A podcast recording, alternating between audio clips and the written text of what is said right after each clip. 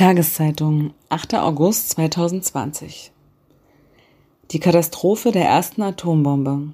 Little Boy, Little Girl von Martin Wein. Vor 75 Jahren explodierte die Atombombe über Hiroshima. Im Friedenspark wirbt vor allem die Statue eines kleinen Mädchens für den Weltfrieden.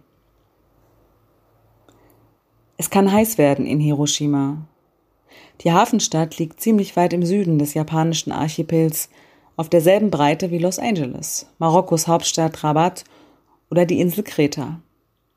Im August klettert die Quecksilbersäule leicht auf einen Wert von 32 Grad und mehr. Nobuko Oshita hat sich deshalb selbst eine luftige Schuluniform für die Sommermonate genäht. Der Unterricht in der ersten Mädchen-Highschool der Präfektur Hiroshima ist Anfang August 1945 allerdings ausgesetzt. Zusammen mit ihren Klassenkameradinnen ist die 13-Jährige an diesem Montag schon in den frühen Morgenstunden in die Innenstadt gegangen. Bis auf wenige Ausnahmen sind dort fast alle Häuser noch traditionell aus Holz gebaut und wie durch ein Wunder bislang von US-amerikanischen Luftangriffen praktisch vollständig verschont geblieben. Nun sollen die Jugendlichen Häuser abbrechen und Feuerschneisen legen, um bei einem Angriff das Schlimmste zu verhindern. Auch Tetsuo Kitabayashi ist zu dieser Arbeit eingestellt, eingeteilt. Der Zwölfjährige hat sich eine Wasserflasche an seinen mit, Einsatzort mitgebracht. Selbst Shinshinji Tetsusami ist schon am frühen Morgen vor dem Haus der Familie mit seinem Dreirad unterwegs. Schließlich ist es ein sonniger Morgen und die Eltern des Zweijährigen halten die drei B-29-Bomber der US-Luftwaffe für harmlose Aufklärungsflieger. Schließlich hat die staatliche Radarüberwachung den Luftalarm für Hiroshima wieder aufgehoben. Und um Treibstoff zu sparen sind, anders als früher im Zweiten Weltkrieg, keine Abfangjäger der angezählten Japaner mehr aufgestiegen. Das Dreirad von Shinichi Tetsutami gibt es heute noch. Als Little Boy, wie die US-Piloten die vier Tonnen schwere Uranbombe mit der Sprengkraft von 12.500 Tonnen TNT nennen, am 6. August 1945 um 8.16 Uhr und zwei Sekunden in 600 Metern Höhe und 250 Meter von ihrem geplanten Zielpunkt entfernt explodiert. Wird das Dreirad mit seinem kleinen Besitzer von einem heißen Lichtblitz regelrecht verbrannt. Die Wucht der Bombe. Der Lichtball in der Luft mit einem Durchmesser von 250 Metern ist im Kern mehr als eine Million Grad heiß. Temperaturen von 3000 bis 4000 Grad, die Druckwelle und die radioaktive Strahlung verdampfen an der Erdoberfläche 70.000 bis 80.000 Menschen im Umkreis von 500 Metern. Der folgende Feuersturm zerstört 70.000 Häuser und der als Hitzewolke aufsteigende Atompilz kontaminiert mit seinem nachfolgenden Fallout noch größere Gebiete. Bis zum Jahresende sterben insgesamt 140.000 Menschen. So schätzt man. Die Verantwortlichen des Manhattan-Projekts des US-Atomwaffenprogramms haben Ähnliches erwartet. Little Boy ist derart heikel, dass der Chef des Abwurfteams, Captain William S. Parsons, die Sprengladungen und Zünder erst auf dem Flug nach Japan angebracht hat. Tetsuo Kitabayashi ist 600 Meter von der Detonation entfernt.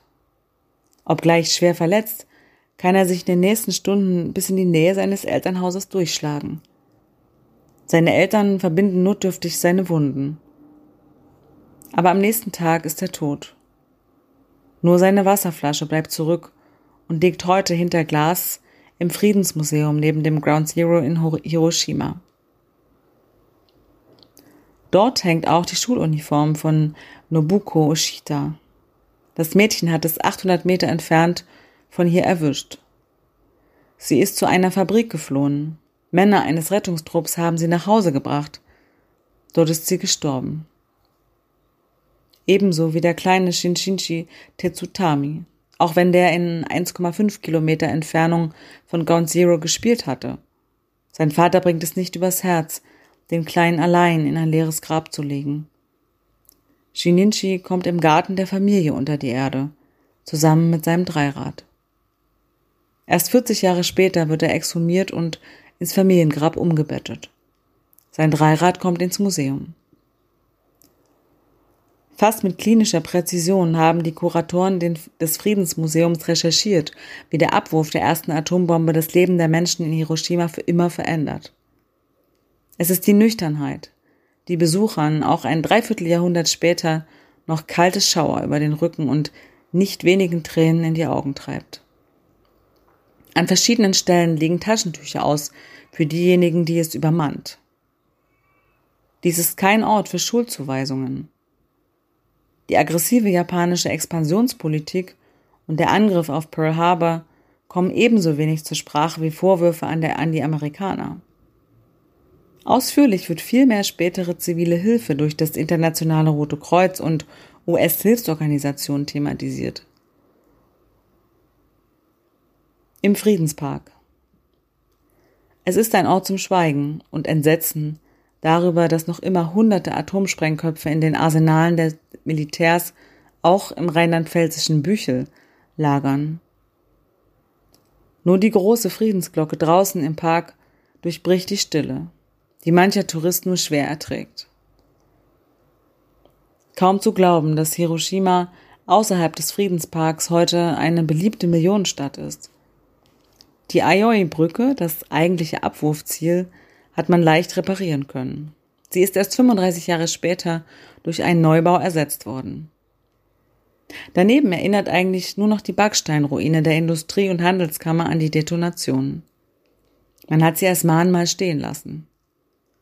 Vom Friedenspark rumpelt die Straßenbahn durch belebte, überdachte Geschäftsstraßen mit hunderten kleinen Läden und Garküchen zum Hauptbahnhof.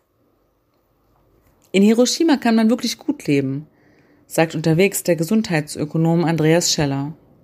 Der Professor für Public Health and Welfare ist auf dem Weg zur Arbeit an der Hiroshima International University, wo er Japanern die Vorzüge des deutschen Gesundheitswesens vermittelt.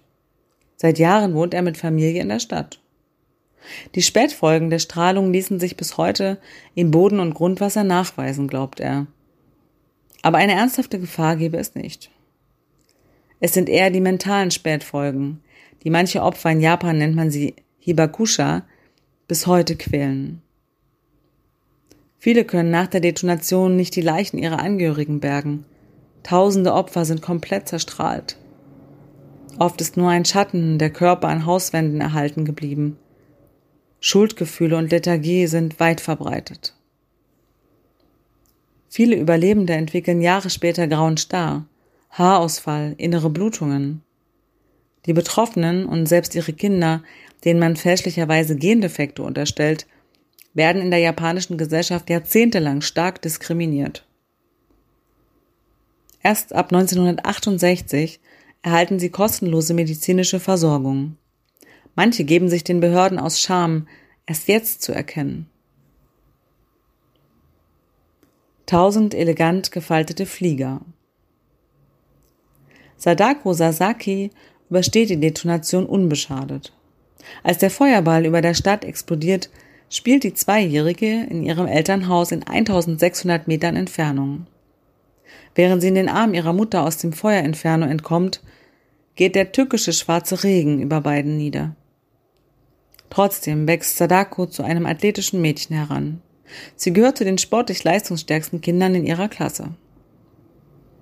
Als Sadako sich im November 1954 eine leichte Erkältung einfängt, denken sich ihre Eltern und Geschwister deshalb zunächst wenig dabei. Aber die Symptome wollen nicht weggehen. Am Nacken bilden sich Beulen, wie beim Mumps.